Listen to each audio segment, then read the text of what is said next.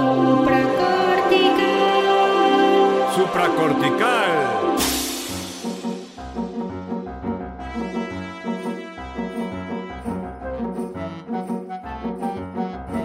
Bienvenidos a Supracortical, yo soy el doctor Rafa López, muchísimas gracias por acompañarme. Hoy es un día muy especial.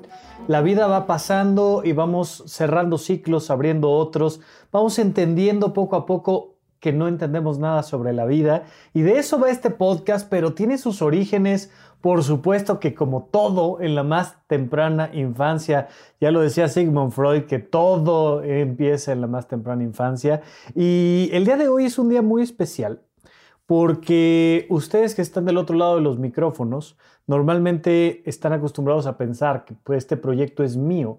Y no, este proyecto es nuestro, es mío, yo que hablo con ustedes de este lado del micrófono, es de ustedes que lo escuchan, pero entre ustedes y yo hay una cadena muy importante de personas que nos permite llegar, así como en alguna ocasión habrás visto las cadenas humanas que llevan víveres de un lado a otro, pues la información que transmitimos a través de supracortical pasa por tiempos y por lugares y por personas que son muy valiosas para la existencia de este programa pero definitivamente nadie tan valioso como nuestro invitado del día de hoy, el gran Andrés Vargas Russo, quien es la otra parte creadora de Supracortical junto con todo el equipo de Sonoro. Russo, bienvenido a Supracortical.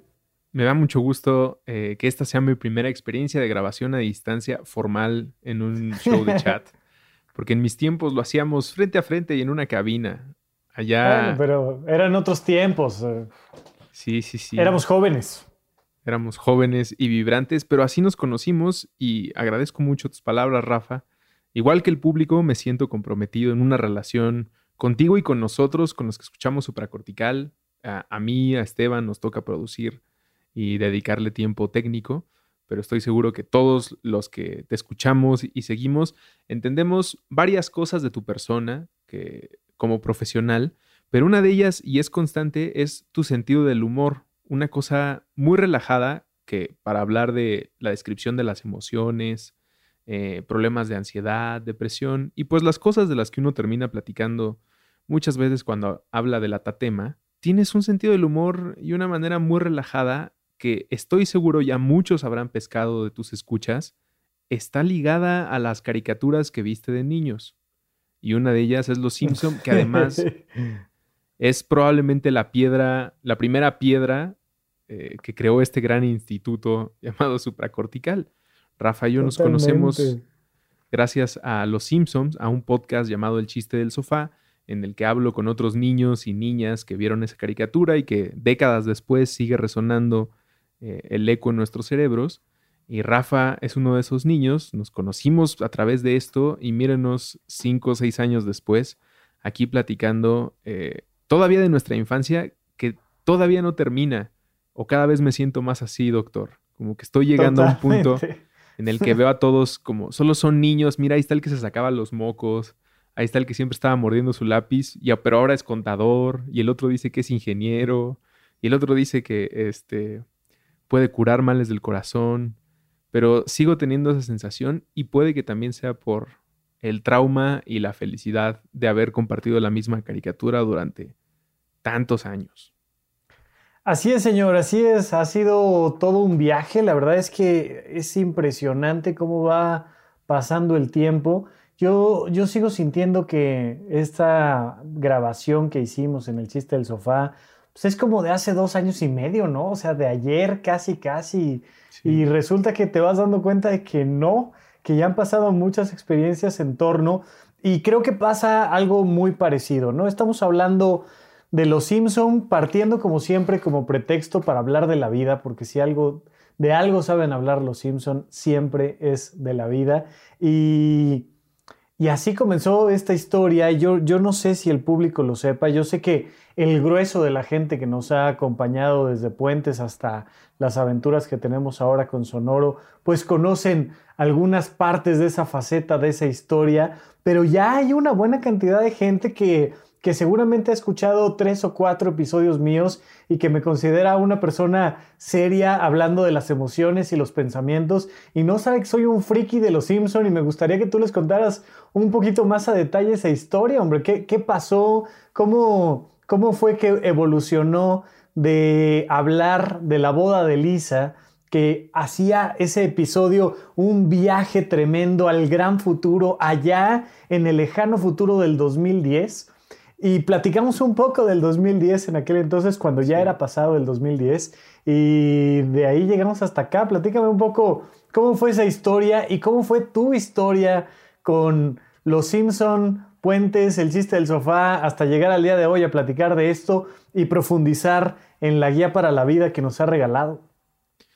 Pues miren, queridos y queridas oídos que escuchan supracortical, yo soy un niño de nueve años que muchas décadas después terminó envuelto en el radio y en la producción de sonido, pero que desde los nueve años eh, está anclado mi corazón, mi sentido del humor y muchas cosas en mi vida a una caricatura ahora de casi 30 años de edad que se llama Los Simpson y que pasaba en la televisión en la Ciudad de México, donde nosotros vivimos todavía, y en ese entonces ahí estábamos parados frente al, aparato, viendo las aventuras primero de un niño llamado Bart Simpson, muy pegajoso, el cual eh, ocupará gran parte de este programa.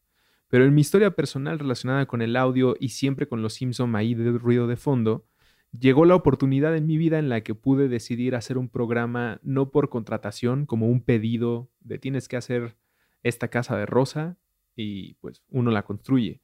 Y entonces el podcast me brindó la oportunidad de hacer un programa de algo de lo que yo quisiera hablar. Y no es que las otras cosas me molestaran, la música también es parte fundamental de mi vida, pero Los Simpson es algo que, insisto, ayuda a mi sistema cardiovascular a empujar la sangre y el oxígeno por todo mi cuerpo. Está así de conectado. Entonces, esa fue la oportunidad y decidí que en vez de hacer un programa del experto y genio que soy de los Simpson,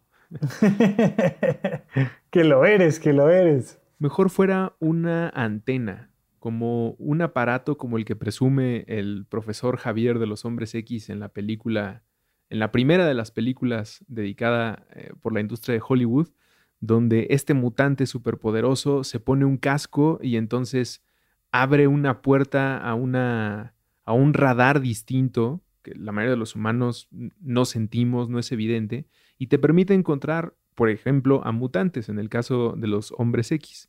Y en el mío pensé, tal vez este podcast pueda ayudar a conectar esta obsesión eh, poco sana con una caricatura para encontrar a personas que al igual que yo no puedan dejar de hablar de esto y que lo tengan tan grabado en su sentido del humor que nos conectemos de inmediato. Y es que es algo que, por ejemplo, con los Beatles que, o, o David Bowie, que siempre los uso de referencia, resulta muy rápida esa conexión. Como trae una playera de los Beatles o trae algún gesto, ornamento relacionado con esos personajes, es probable que tú y yo nos podamos llevar bien. Entonces, el chiste del, sofá nació así. Vamos a hablar de todos los capítulos de las primeras nueve temporadas, que fueron las que nos tocó a nosotros recibir eh, constantemente en nuestra infancia, sobre todo en la primaria y un cacho de la secundaria también. Y mi alegría fue que pude encontrar a un nuevo grupo de personas que siempre estuvo ahí, pero nunca habían platicado conmigo y al revés. Y entonces pasé de invitar solamente a mis amigos cercanos con los que ya tenía esta dinámica de hablar de los Simpson a invitar a gente muy extraña que me escribía y me decía, oye Ruso, yo hice una tesis de licenciatura de Lisa la iconoclasta y creo que podría hablar en tu programa y yo estaba de, está muy bien, como justo es la clase de impacto que me gustaría escuchar, o gente que me escribía y se peleaba por, es que ya grabaste el episodio de Hank Scorpio y ese es el episodio que marcó mi vida y ahora no voy a poder contar eso en el chiste del sofá. y en un grupo de Facebook y un grupo de amigos y unas noches de trivia. Y entre toda esa buena onda que generó el chiste del sofá, me escribe un día eh, Rafa López diciéndome que hizo su propio episodio del chiste del sofá en un acto pues pues muy agresivo de violación de derechos de autor en todos los sentidos. Sí, porque lo mío era violar una lo mío ya era violar derechos de autor porque yo no tengo la marca de los Simpson en lo absoluto, no participo en nada de, su proceso de producción. Y luego me Quien sea que me esté hablando, excepto Woody Allen, me está robando el chiste. Totalmente, totalmente. Y me habla, me habla Rafa para decirme esto. Bueno, me, escribe un, mensaje y me hace llegar por correo la grabación que ha hecho con sus dos amigos, con su Milhouse y su Bart, sin nombrar a cada uno quién sea cuál o su Martin y su Rafita Gorgori, yo que sé cómo tenga organizado eso, ya podrán escuchar si les interesa el episodio de la boda de Lisa con, con Rafa y sus dos amigos, pero me pareció primero un gesto súper tierno de un grupo de amigos que, pues en una despedida de soltero como era el caso de Rafa y sus amigos, en vez de irse de parranda como el cliché lo indica, se hubieran quedado a platicar de su, uno de sus episodios favoritos o un episodio que en ese momento causaba mucha resonancia por lo que estaban viviendo tres amigos y eso pues me encantó, insisto, me pareció muy tierno, eh, la grabación estaba muy linda, los invité y de ahí un par de veces más platiqué con Rafa eh, y una idea de hacer un podcast sobre el bienestar, la salud mental, ayudar a las personas y en realidad poner a Rafa a donde debe estar, que ese fue mi, mi mi razonamiento después de un par de grabaciones y pláticas con Rafa, como esta voz o, esta vocación necesita estar frente a un micrófono y el chiste del sofá, esta máquina, esta tecnología que me inventé y medio me robé de la cultura popular, nos permite ahora tener supracortical y hablar de una caricatura muy vieja y de un niño que siempre me va a parecer fascinante. Y su vida. Oye, oye Master, este me da mucho gusto, te acabas de declarar como el profesor X de los Simpson. Es, es una gran declaración, la celebro, la apoyo, por supuesto. Y por otro lado, acabas de decir que pusiste a un friki frente a un micrófono, a, alguien que conociste hablando de los Simpson, y dijiste, dale, güey, haz tu podcast este, hombre, pongámosle supracortical. Y salió, oye, ¿de qué año estamos hablando nada más para que la gente tenga referencia? pues debemos estar hablando de 2016 o 17. Principios del 16, ¿no? Fue, sí, este, arrancamos por ahí. Sí, el 2015 ya estaba el chiste del sofá existiendo, ya llevaba un par de episodios. Pues arrancó en el 14, ¿no? Y luego... En diciembre del 14. Sí. Exacto, y luego todo 15 los conocí yo. Cabe destacar que, que, nunca habíamos platicado previamente a ese encuentro que hace comunidad y de ahí arrancó supracortical eh, por acá nos están poniendo algunos datos, ahorita los leemos, pero... pero Oye, me, encanta cómo, me encanta cómo lo platica Rafa, porque yo lo hago igual, como, como un, un grupo de magos tratando de explicarle al público que no nos conocíamos, que lo que estamos diciendo realmente fue mágico. Como no teníamos idea, no crecimos en los mismos barrios, no estudiamos lo mismo, es decir, no había una conexión de, yo creo que ni de 6 grados en una ciudad tan pequeña y tan poblada. Y mira, es, una cosa bien importante, porque por supuesto que ahorita, insisto, estamos utilizando a los Simpson como, como un pretexto para platicar, y siempre debe ser eso, siempre debe ser la chispa que inicia un incendio, lo que sea, una caricatura, un hobby, una salida, un día común y corriente que se convierte en algo completamente fuera de lo común y completamente extraordinario. Pues la gente me pregunta mucho sobre el éxito laboral, por ejemplo, especialmente las personas que oscilan entre los 20, 25, 30 años de edad. Es que, es que, ¿cómo le hago para tener éxito laboral? Y la respuesta es, ve los Simpson o lo que tú quieras, o sea, pero ten una caricatura, ten un hobby. La gente valora muy poco como un hobby, como una actividad recreativa, pega de dos maneras en la vida.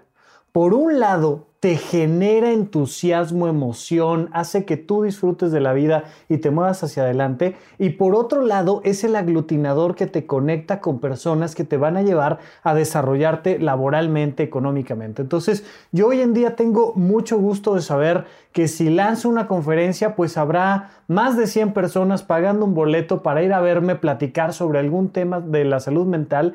Y esto surgió de una actividad recreativa. Entonces, cuando la gente le digo, come bien, duerme bien, hace ejercicio, ten actividades recreativas, pareciera que este último es como de, bueno, pues sí, pásatela bien, hombre, diviértete. No, es el ancla que genera la vocación y de ahí el éxito laboral.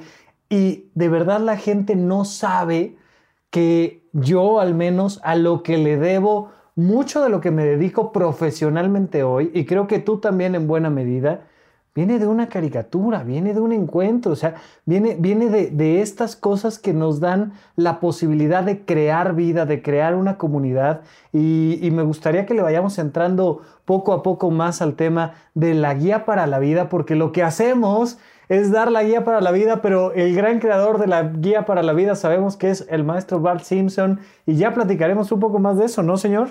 Totalmente, totalmente, que si de por sí con lo que hemos hablado hasta ahora ya debe tener claro la importancia de la caricatura, imagínense en un entorno sin celulares para los más jóvenes, sin un internet pues accesible y de una velocidad, y deja tú la velocidad, con un contenido rico como para preguntar datos de Bart Simpson y que te saliera una Wikipedia o algo más.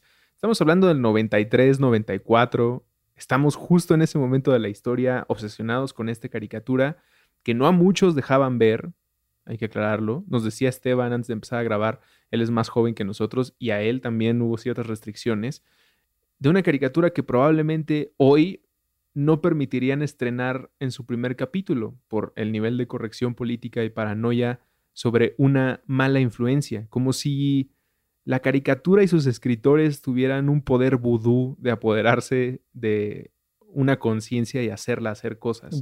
Entonces, el desafío de los creadores de sacar un libro que se llama La Guía para la Vida de Bart Simpson, en ese año, en ese momento, pues es el equivalente a en el medievo sacar un panfleto que se llamara La Guía para irte al infierno de los demonios y que los niños del, mundo dijeran, yo quiero eso más que cualquier otra cosa, es lo que más quiero leer.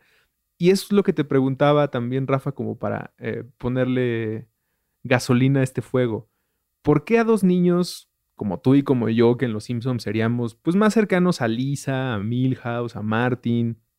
Eh, ¿Por qué nos parece tan atractiva la figura de un ser tan endemoniadamente travieso como Bart Simpson, con travesuras que van de todo tipo. Le ha provocado infartos a su papá. O sea, para ponerlo en dimensión, no estamos hablando de Daniel el travieso como de alguien que le hace pasar un mal rato a un señor enojón. Estamos hablando del acólito de Satanás para niños que sacábamos 10 y como tal vez íbamos al templo o nos interesaba, nuestras calificaciones significaban algo en nuestras vidas.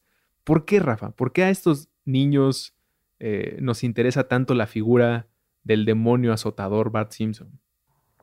No lo sé, pero vaya, las personas tenemos, tenemos un, un gusto por lo diferente, por aquella figura que se vuelve el líder por su actitud, porque sabe hacia dónde va, porque tiene claras como sus convicciones y sus, incluso si tiene dudas, pero va y se avienta y se arriesga, mientras que todo personaje que si, nos convirtieran a nosotros, que teníamos 5 o 10 años, en personajes en aquella época, pues hubiéramos sido personajes muy planos, muy aburridos, muy sin chiste, porque va siguiendo la línea normal, ¿no? Y creo que el primer encuentro con un personaje como Bart Simpson que por algún motivo algo tiene interno que no puede seguir la regla, que no puede seguir la estructura, que no puede hacer lo mismo que todos los demás.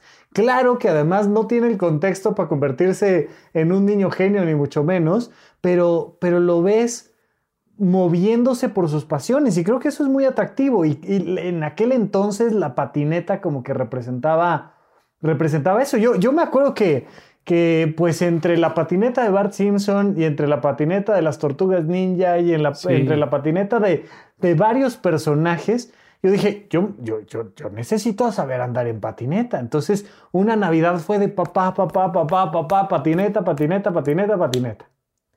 Llegó la patineta.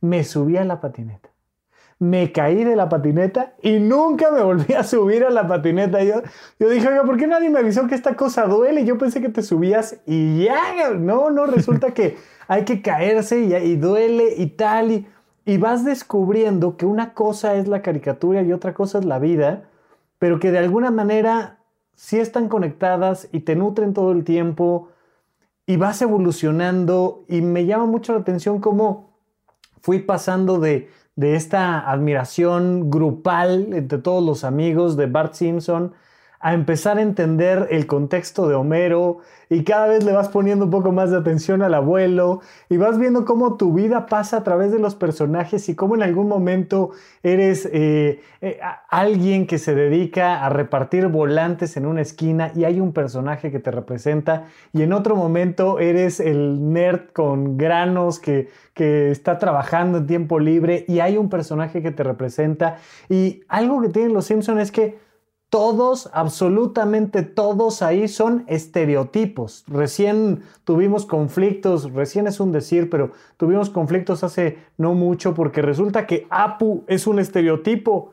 Y es como de, a ver, nadie se dio cuenta de que todos son estereotipos, ni siquiera este, en en el equipo de bolos donde ahí todos son estereotipos, ni siquiera cuando todos tienen una palabra estereotipada que los representa, ahí están los estereotipos y de repente te topas con una paleta de colores tremenda, llena de estereotipos, que te permite darte cuenta que adentro de ti hay un Bart Simpson, hay una Lisa Simpson, hay una Marsh, hay un Homero, hay un Smithers, hay un el que quieras, dentro de ti hay alguien, ¿no? Y, y eso nos permite constantemente estar haciendo referencias sobre nuestra propia vida y darnos cuenta de que hay mucho más allá en esa caricatura para vernos al espejo y descubrirnos por dentro. ¿Por qué me causaba tanta fascinación Bart? No tengo idea. ¿Por qué me causa fascinación ahora cada uno de los personajes? Sí lo sé, porque reflejan una parte de mí y lo van a reflejar, creo yo, hasta que me muera, ¿no? No lo sé, no lo sé, en eso estamos sí es algo que se queda grabado de por vida las impresiones de ver a todos estos personajes y elegir cuáles son los protagonistas, ¿no? Es muy claro la labor de los productores, los creadores de esta caricatura, que ponen a la familia al centro desde el título y en la historia y todos los demás se vuelven secundarios, aunque 30 años después son parte de estas neuronas sociales donde existe el señor Burns y el alcalde Diamante y el dueño de la taberna, Moe, y pues todas estas situaciones. Pero creo que ahora, a, este tiempo, ruso de nueve años, con la experiencia adquirida en las órbitas siguientes, veo en Bart Simpson algo que me resultaba tan pegajoso por peligroso, pero un peligro que no venía del, riesgo eh, de ser rebelde nada más por ser rebelde, sino por demostrar que podía ser más listo que los adultos y ganarle a los adultos cosa que me parecía muy atractiva cuando era un niño, no porque yo quisiera hacerlo, sino porque empezaba a sentir independencia.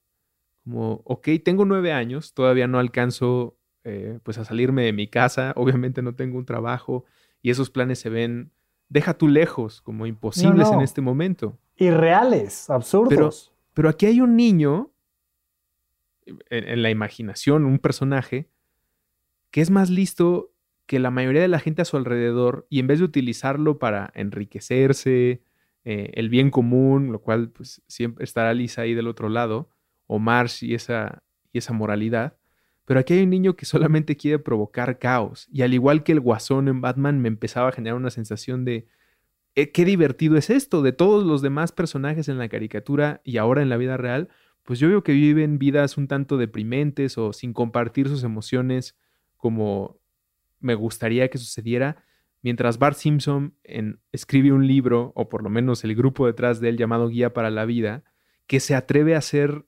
totalmente incorrecto, agresivo, eh, grotesco, y todo lo está haciendo para mí. Eso era lo que yo más sentía con este libro. Como este libro está hecho por completo para mí y de repente daba miedo, como ahora me estarán espiando estas personas, para que la gente entienda el nivel de escándalo que era esto en una familia tradicional, voy a leer, Rafa, algo que además me sirve a, sacar un par de problemas de terapia, como aprovecho en supracortical cuando me invita Rafa, lo utilizo para una especie de terapia gratis. Estamos hablando del 93-94, niños 9 años, no internet, ese contexto que espero ya haber dejado claro. Eh, yo en una familia donde estoy haciendo el catecismo, tengo 10 en la escuela, soy prácticamente Martin Prince, no soy el abanderado solo porque hay una niña bonita que me gusta a mí, que se llama Carmen, que es la abanderada de... Saludos. Saludos a donde sea que esté eh, la querida Carmencita. Y entonces este niño regordete, todo tierno, le dice a su mamá que quiere comprarse un libro que en la tercera o cuarta hoja tiene un mensaje por si algún día se llegan a robar este libro, que dice así. Al perro ladrón que ha mangado este libro, sé quién eres, sé dónde vives, iré por ti y te mataré. Tal vez no lo haga hoy, ni tampoco la semana que viene, pero algún día, cuando menos lo esperes, eres un fiambre, tío. Aclararé eso del el español porque los libros de los Simpson en los 90 y creo que hasta los 2000 se traducían en España y de ahí la editorial los distribuía en todo el mundo. Pero para quedarme en el mensaje de alguien que está amenazando de muerte a quien robe este libro, y fue tan tan significativo esto en mi vida porque mi mamá me dijo de inmediato como no te voy a comprar un libro que trae algo así. Hice un berrinche fenomenal en un Sanborns, así de tirarme al suelo, gritos, lo que quieras, y me lo compraron a final de cuentas. Y me robaron el libro. Como a las dos semanas alguien del salón me robó el libro de la guía para la vida y recuerdo muy bien haber pensado que Bart Simpson estaba hablando por mi alma en esa descripción de algún día te voy a encontrar y te voy a matar. Obviamente no como yo, un niño pensando en asesinar a alguien, pero esa rabia estaba ahí y eso, Rafa, conectó para mucha más literatura y arte, porque entonces entendí que Bart Simpson y todas las demás páginas de esta guía solo me querían entretener con cosas que todos pensamos y no necesariamente quiere decir que seamos unos psicópatas. Y entonces Jason, el de las películas de miedo, pues sí me seguía aterrando, pero al mismo tiempo me podía ahora yo poner en su papel y decir qué divertido agarrar a machetazos a alguien en una película de terror. O entonces encontraba un libro o una serie más de adultos, una telenovela que vean mis papás, y decía, bueno, mi papá no es que quiera ser un político corrupto como este señor de nada personal, solamente está experimentando algo que todos podemos llegar a sentir y que resulta como una especie de válvula de escape. Y el libro en todo su viaje fue para mí eso, cosas que yo nunca jamás de niño hubiera hecho, pero que siempre pensaba, wow, qué emocionantes aventuras. Pero a la fecha, Rafa, hay gente que sigue pensando que eso no se puede dividir que quiere decir que si tú lees un libro como La Guía para la Vida de Bart Simpson, o lees al Marqués de Sade, o juegas Grande Fauto, o te gusta cierto tipo de obra de teatro, quiere decir que tu personalidad está condenada o que serás influenciado para el mal. Y ese es el espíritu que creo a la fecha le sigue permitiendo a Bart Simpson mantenerse vigente, como una especie de maldad. Eso es la cosa como más impresionante que, eh, eh, mi público sabe que yo estoy bastante en contra de la corrección política y estoy bastante en contra de la corrección política, a pesar de que en mi vida soy pues bastante políticamente correcto, ¿no? Tendré mis temas y mis cosas, pero de lo que no estoy de acuerdo es de la idea de creer que una frase, que un comentario, que un libro puede arruinar la mente de las personas cuando al contrario puede ser justamente el elemento que te permite liberarte, comprenderte, crecer de mil maneras. Y, fue lo mismo ahora que, me hiciste el favor de mandarme una versión de, este libro. Solo eh, en lo que lo abres, Rafa, solo aclarar una cosa. El libro que le mandé a Rafa dice que le pertenece a Luis Ernesto, pero yo no se lo robé a Luis Ernesto. Era justo lo que quería decir. No, le conté a Luis Ernesto Arista, querido amigo guionista, hoy viviendo en Argentina, lo que me había pasado de niño y le dije, y nunca pude volver a tener el condenado libro. Te lo juro que me lo aprendí de memoria. Después, más como en la preparatoria, me compré una copia y lo volví a releer. Pero Luis, me pasó esto y Luis, sin pensarlo dos veces, a la siguiente vez que me vio, me llevó su libro y me dijo, toma, es la guía para la vida de Bart Simpson. Y ahora yo eh, se le he mandado a Rafa, solo porque no encontré uno disponible, lo cual, Rafa, creo que nos dice muchísimo del impacto de este libro. ¿Cómo es posible? No, incluso viene, viene ahí en la, en, la parte esta de, de, las legales, te dice que la primera edición salió a finales del 94, noviembre del 94, y la sexta reimpresión salió en septiembre del 95. Se reimprimió seis veces en la nada. Y justamente a mí me llamó mucho la atención que estabas comentando ¿Cómo recuerdas de haber llegado a tu contacto con este libro, este primer libro de Los Simpson? Yo no lo recuerdo. Recuerdo que algún día estuvo en mis manos, pero no sé si se lo robé a algún niño en la primaria, no tengo la más remota idea. A lo mejor pero me acuerdo de me acuerdo de algunos algunos gráficos muy particulares como que se quedaron arraigados en lo más profundo de mi mente, en lo más profundo de mis recuerdos. Y uno de ellos, justamente voy a ello, uno de ellos es el cuerpo humano explicado. Y entonces recuerdo mucho el cerebro la muela picada, ¿no? Que aquí en el cerebro le ponen el coco. La muela picada, tal cual dice ahí, muela con caries, perfectamente bien descrito. Y en medio de esos dos, el niño que todos llevamos dentro. Y entonces vemos una descripción anatómica de Bart Simpson que adentro de él, en sus ojos, antes de que existiera Inside Out intensamente, ya sabíamos que había un Bart Simpson adentro de nosotros viendo a través de nuestros ojos. Y eso eh, me, marcó en, buena medida.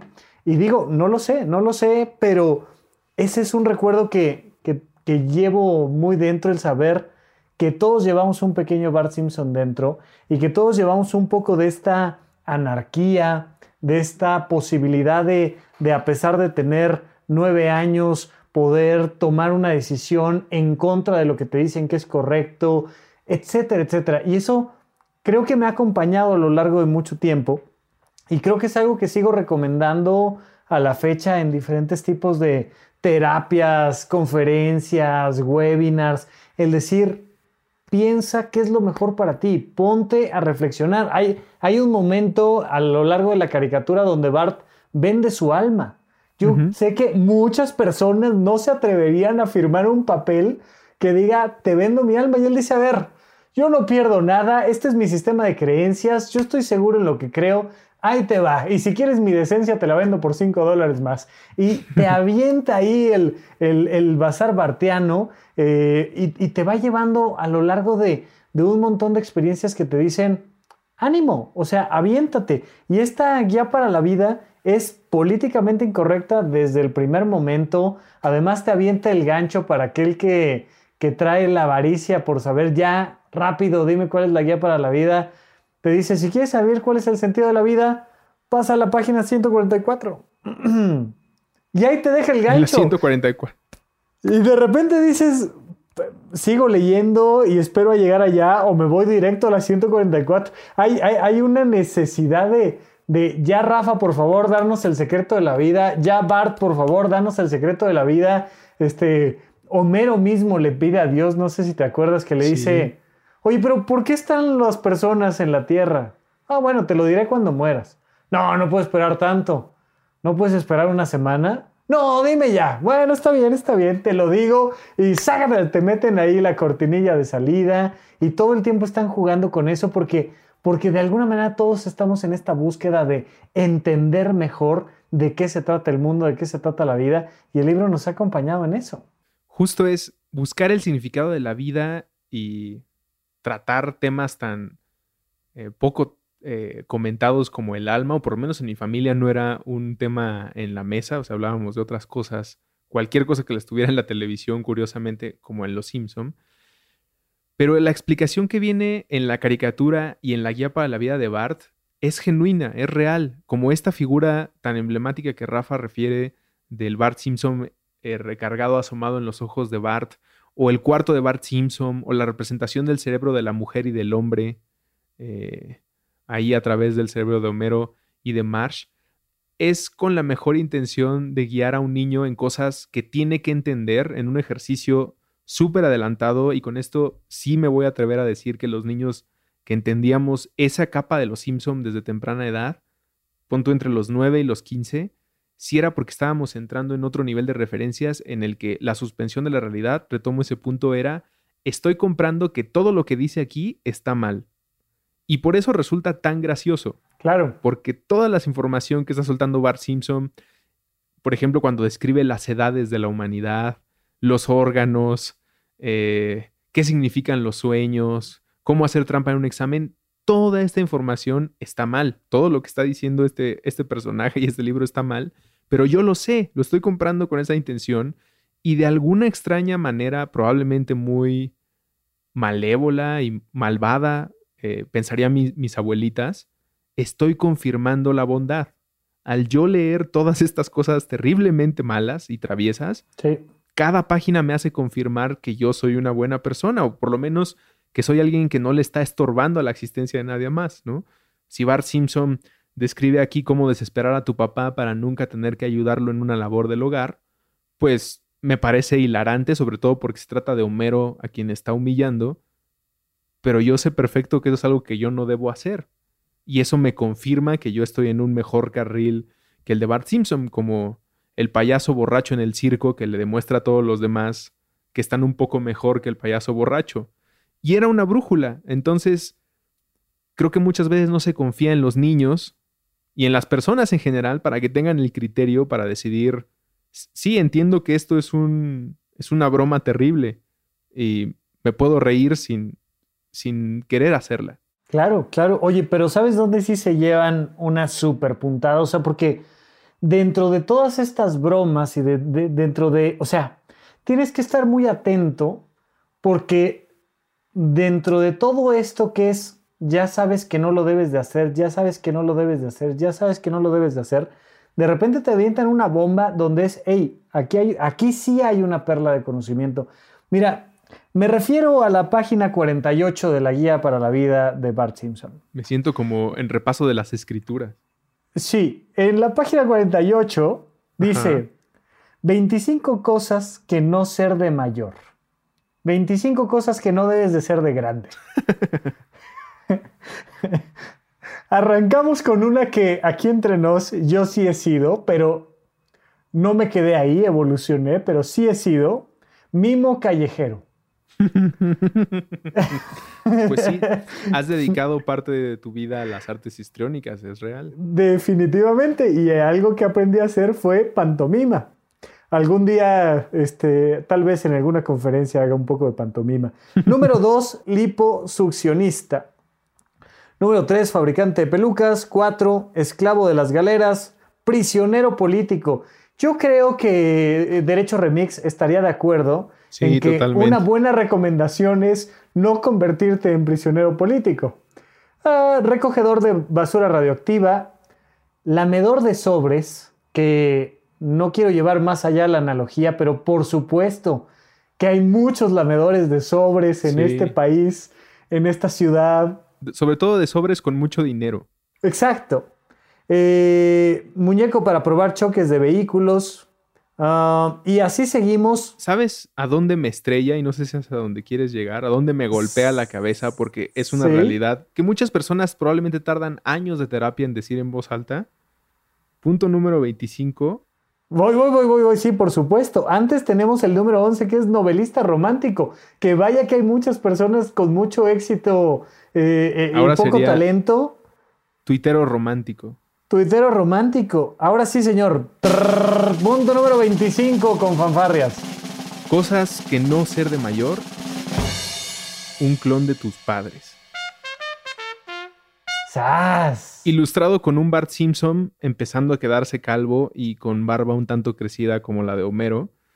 Y ese sí es un golpe que no sé si te lo debería decir una caricatura. Claro, es una cosa bien dura. Digo, si, si nos han hecho el favor de, seguir en este episodio bastante friki hasta este punto, sí lo es. por favor, por favor, pregúntense todos los que nos están escuchando si están cumpliendo lo que está estipulado en la página 49 de la Guía para la Vida de Bart Simpson, en el punto número 25 de cosas que no ser de mayor, un clon de tus padres. ¿Será acaso que si tan solo cumpliéramos ese punto mejoraría en mucho nuestra vida? Porque todos vemos a Bart y decimos, qué barbaridad, este chico rebelde que puede y tal, y muchos de nosotros dijimos, no voy a perder al niño que llevaba adentro cuando, cuando crezco y tal. Y va pasando el tiempo. Vamos a rockear forever. Vamos a rockear forever y de repente ya cuesta encontrar 30 minutos para ponerse pesado y te das cuenta de que te has convertido en un clon de tus padres. Ojo, que nada tiene de malo que tus padres sean tus padres.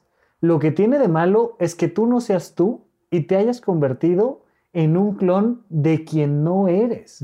Y ahí es donde sí me parece que se avienta un trancazazazazazo. Y creo que la esencia de Bart está bastante ligada con el alejarse de Homero. No sé si es algo que se planeó en la caricatura como un mensaje eh, psicológico muy avanzado, sino más bien reflejar la experiencia de todo niño en la que llega el punto. Yo, yo a eso me refiero, Rafa, no sé si tú estás de acuerdo, cuando dicen que un niño es, eh, es mucho más maduro. Yo normalmente utilizo esa expresión no cuando se trata de un niño que ya puede ver alguna película eh, no apta para su edad y, y, no mal viajarse. Me refiero más siempre cuando se trata de un infante que empieza a juzgar a sus padres como lo haría un adolescente porque empieza a tener cierto criterio, cierta educación en la que Bart Simpson dice, mi papá eh, podría hacer mucho mejor la limpieza de la casa.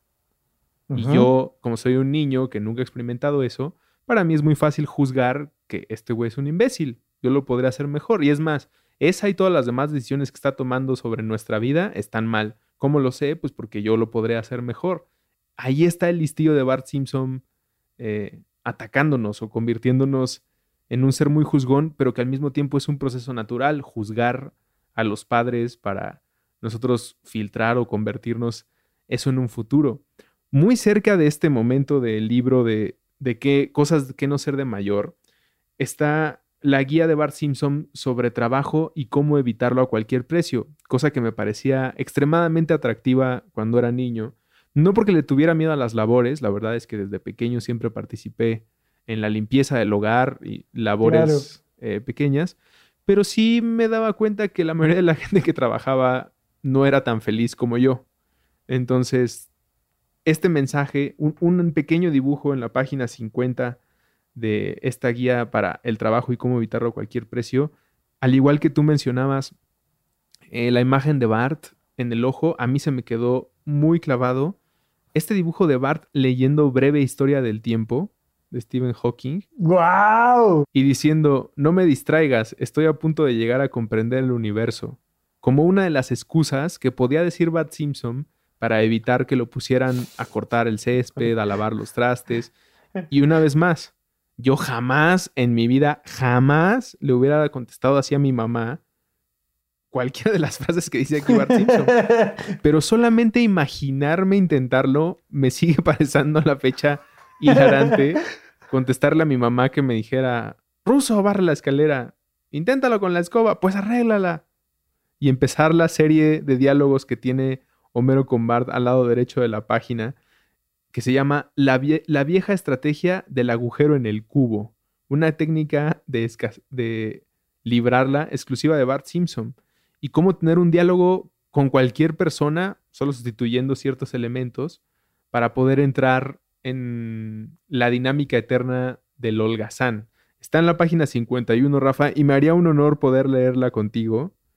Eh, yo interpretando a Bart y tú interpretando a Homero. Claro que sí. Sí, sí. En la guía es, parte de la guía de Bart Simpson sobre trabajo y cómo evitarlo a cualquier precio, parte del libro de la guía para la vida de Bart. Eh, no disponible en su librería de confianza. De hecho, va a tener que pelear para conseguirlo. Si usted dijera, dijera Eduardo Limón, este, en, en, su librería de prestigio, y él siempre pregunta, ¿cuáles son las librerías que no tienen prestigio? ¿no? Sí. Entonces, ¿ya estás en la 51? Ya estoy en la 51. La vieja estrategia del agujero en el cubo. Ajá, ¿yo, yo represento a quién? Tú vas a ser Homero. Perfecto. Bart, barre la escalera. ¿Con qué voy a barrerla? Inténtalo con la escoba. La escoba tiene el palo roto. Pues arréglala. ¿Con qué? Prueba con la barra de la cortina. Pero la barra de la cortina es demasiado larga. Pues córtala. ¿Con qué? Prueba con la sierra. ¿Dónde está la sierra? En el garage. El garage está hecho un asco. Pues límpialo. ¿Y con qué podría limpiarlo? Con la escoba. Pero es que la escoba tiene el mango roto e incluye la frase, repite si es necesario, hasta que el padre lo entienda. Entonces te decía, con mucha sutileza le puedes decir a alguien que no lo vas a hacer o que te rehusas por completo a la indicación que te esté dando. Y bueno, más que con sutileza, pues con una agresión muy traviesa y muy divertida que a la fecha pues sigue afectando. Insisto, me considero una persona profesional, cumplida y decente, pero fíjate, una de las cosas que ha hecho la sociedad conmigo me hace sentir mal de haber crecido con esta clase de cosas, como, como si al decirle a alguien que Bart Simpson fue uno, es uno de mis héroes, esa persona pudiera juzgarme como probablemente es una gente que escupe en las iglesias. Y no, no lo soy. Y Rafa tampoco, se los juro. ¿En dónde, cuándo y para qué escucha supracortical? Comparte tu experiencia en redes sociales para que más personas conozcan este podcast. Sigue al Dr. Rafa López en todos lados como arroba Rafa Rufus.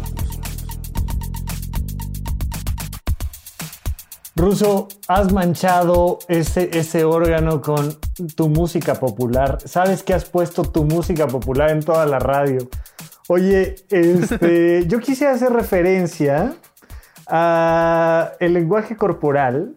Parte de la guía para la vida de Bart Simpson, ahora estoy en su página 122 y 123, muestra algo que yo le he recomendado muchísimo a la gente y que de hecho es algo que ya, ya platicaremos tú y yo, porque yo le prometo y le prometo cosas al público y normalmente no se las cumplo, pero me encantaría eh, en algún momento desarrollar este emocionario. Hay un libro que tengo por ahí que es el emocionario, es un libro para niños.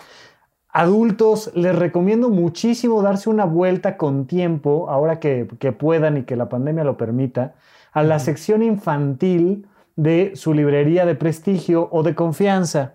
Se van a encontrar cosas muy necesarias para la vida adulta en la sección de niños. Por favor, Búsquenlo. Uno de ellos es el emocionario, porque las, las, personas que no saben ponerle nombre a sus emociones y que no saben distinguir sus expresiones no verbales como gestos emocionales, están muy carentes de esas herramientas que les va a permitir tener una buena calidad de vida. Entonces, la guía para la vida de Bart Simpson nos dice en su página 122 que existe el lenguaje corporal, y hasta abajo viene un pequeño emocionario de los padres. Y entonces vemos la cara de Homero cuando está enfadado, o cuando está colérico, o cuando está airado, o cuando está exasperado, o cuando está furioso, o cuando está enloquecido, o fastidiado, o indignado, o hambriento. Y nos damos cuenta de que es exactamente la misma expresión no verbal, pero es importante distinguir el matiz de cuando papá está hambriento de cuando está colérico o está airado. Y entonces les recomiendo mucho la página 122 de la Guía para la Vida de Bart Simpson. Y aunque, insisto, todo esto es broma y era con una maldad tremenda para causar la risa, una vez más, sí nos está dando una guía para la vida sobre lo que deseamos en el caso de el cuarto fantástico de un niño de 8 años, pero en este del lenguaje corporal sí es una enseñanza que por lo menos yo no recuerdo haber recibido en la primaria y creo que debió haber sido parte de cívica y ética, ¿no? Como aprende a entender el lenguaje corporal del de enfrente y mejor aún, cómo generar rapport para poder relacionarte con otros seres. No en la descripción que refiere Bart Simpson, pero por lo menos, y con eso me quedo de esta, espero, primera conversación de muchas en supracortical sobre los Simpson y este libro, si, si bien la guía no trae los mejores consejos, sí señala las áreas que deberían de ser importantes en tu vida. ¿Qué quieres ser de grande? ¿Qué es lo que sabes hacer? ¿Lo puedes hacer mejor? ¿Se vale soñar? Y si se vale soñar, ¿cuánto tienes que trabajar? ¿O qué tan listo tienes que ser para no trabajar y conseguir ese sueño? Puedes juzgar a los demás o clasificarlos y colocarlos con etiquetas. Tal vez, pero entonces, ¿cómo te etiquetarías tú? ¿Cuál sería tu participación en todo este juego? Todas esas cosas vienen descritas de una manera muy burlona, muy de humor negro en un librito llamado La Guía para la Vida de Bart Simpson, pero también debieron haber sido parte de una educación, o espero que lleguen a ser parte de la educación general de todas las personas. Ojalá que sí, la verdad es que es, es, es algo que nos, nos lleva a reflexiones muy interesantes e insisto, creo que el tema de los estereotipos es fantástico, pero, pero e, este, esta guía para la vida pues pareciera un librito, una especie de cómic, pero verdaderamente la cantidad de información que trae sobre todas las cosas a las que te puedes enfrentar, psicología, temas jurídicos, temas de eh, religiosos, fobias, religión, psicología, eh, autoconocimiento. Es algo muy importante. Em, muy frecuentemente, la gente que anda en búsqueda de mejorar su calidad de vida, eh, ya sea a través de la economía o a través de la psicología o a través de lo que tú me quieras decir. O sea, puede ser, ah, yo estoy buscando trabajar para tener una mejor vida, yo estoy buscando este, conocerme a mí mismo para tener una mejor vida. Algo que es fundamental meterle a la vida es sentido del humor. Si no te la estás pasando bien, no es el camino correcto para elevar la calidad de tu vida Punto. O sea, eso es algo que debe de quedar clarísimo. Hay que quitar toda esta, eh, eh, esta sensación estirada y acartonada de la vida y de, ya sea la filosofía, Dios, eh, el feminismo, la política, el tema que tú me digas, la educación infantil, la violencia, lo que sea. Lo que sea se puede ver con sentido del humor y si te la estás pasando bien y te estás riendo, es el camino correcto. Es el camino correcto para reflexionar. Nada más peligroso que una idea sin sentido del humor. Nada más capaz de transformar el mundo, nuestro mundo, nuestra vida, que una idea que por supuesto ojalá que resuene en lo profundo y genere mella y genere ruido, pero con sentido del humor. Definitivamente, antes que otra cosa, siempre defenderé la libertad y el sentido del humor que van una cosa con la otra. Si no hay libertad, no hay sentido del humor. Si no hay sentido del humor, no hay libertad. Y si no están esta, esta moneda de dos caras, verdaderamente el mundo va a ser terrible, terrible cada día más. Ojalá que no sea así y ojalá que nos, nos podamos dirigir hacia un camino mucho más agradable. Principalmente porque yo me dedico de vivir estupideces y chistes. Entonces no quiero que nadie me caiga encima con un bate. Lo he dicho mucho en los últimos meses.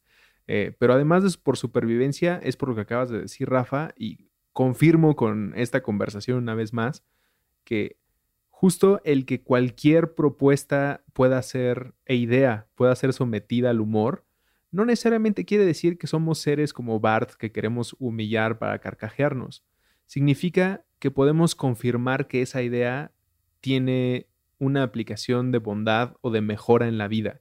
Porque si puedes hacer un chiste que te deje claro de en ausencia de esta tecnología, idea o consejo, cómo sería el asunto, o si lo matáramos o si lo agrediéramos, y entonces si no te ríes, al menos te deja claro la importancia de que exista y de que pueda hablarse de ello, como todos los temas que vienen en la guía para la vida de Bart Simpson. Pues ahí está, está dicho. Yo me dirijo hacia el final de esto nada más diciéndote, mi querido Andrés Vargas Russo, como siempre que compartimos micrófonos, muchas, muchas, muchas gracias por ponerle a un friki un micrófono y dejarlo hablar. Gracias a eso y gracias al público supracortical lleva ya años existiendo y esperemos que lleve muchos más hacia adelante. Vamos a ver qué pasa, pero hasta ahorita ha sido un camino divertido, eh, con, grandes, grandes beneficios como amigos que, he construido a lo largo de toda esta experiencia. Te agradezco muchísimo la propuesta, te agradezco muchísimo que vengas, te agradezco muchísimo que seas eh, una de las partes fundamentales, uno de los pilares fundamentales en la creación de supracortical. Seguiremos con nuestra programación habitual después de, este programa que además pues nos da ya la, la apertura a este nuevo ciclo que se llama Sonoro. En algún momento, en otros años, ya saben que nosotros no medimos los años por las vueltas al sol, sino por los ciclos, los proyectos, por el emprendimiento, por los amigos. Y este ciclo hoy en día se llama Sonoro y te agradezco a ti, al equipo de Sonoro y a todas las personas involucradas en la creación de supracortical que estemos al aire. Digo, ya no, ya no se dice al aire, pero, pero que estemos al aire y muchas, muchas, muchas gracias. Muchas gracias a ti, Rafa, y a todo el público de Supracortical. Muchas gracias por confiar en este proyecto, por el cariño que reflejan hacia Rafa y hacia eh, los logros que hemos obtenido y por aguantar esta plática que si bien no está dirigida al típico episodio de supracortical, igual terminó hablando sobre nosotros, mejor calidad de vida, pero a partir de una caricatura que si nunca la has visto, espero que esto te sirva de puerta o ventana para que te asomes. Y si ya lo habías visto, pues que sepas una vez más que no estás solo y que aquí estamos los demás mutantes. Oye, si nunca la has visto, yo sí recomendaría empezar por temporada 5, 6 y 7. ¿Tú? Eh, yo, de, yo doy 4. Desde la 4, 5. Desde la... De la 4 a la 7 creo que no hay pierde. De la 4 a la 6 es probablemente lo más cercano que ha entregado la humanidad a una guía para la vida. Yo, yo nada más sí se los recomiendo muchísimo. Si vas a empezar de cero con los Simpson, 5, 6, 7 y luego regrésate a 3, 4 y ya que estés encarrerado, 8, 9 y luego vete a la 1. Y así como el secreto sobre la vida lo vas a encontrar en el episodio 23 de la quinta temporada de Los Simpson. Cuídense mucho, muchas gracias a todos, seguimos platicando, hasta la próxima. Supracortical. Supracortical. Con el médico psiquiatra Rafael López. Síguelo en todas las redes como arroba Rafa Rufus.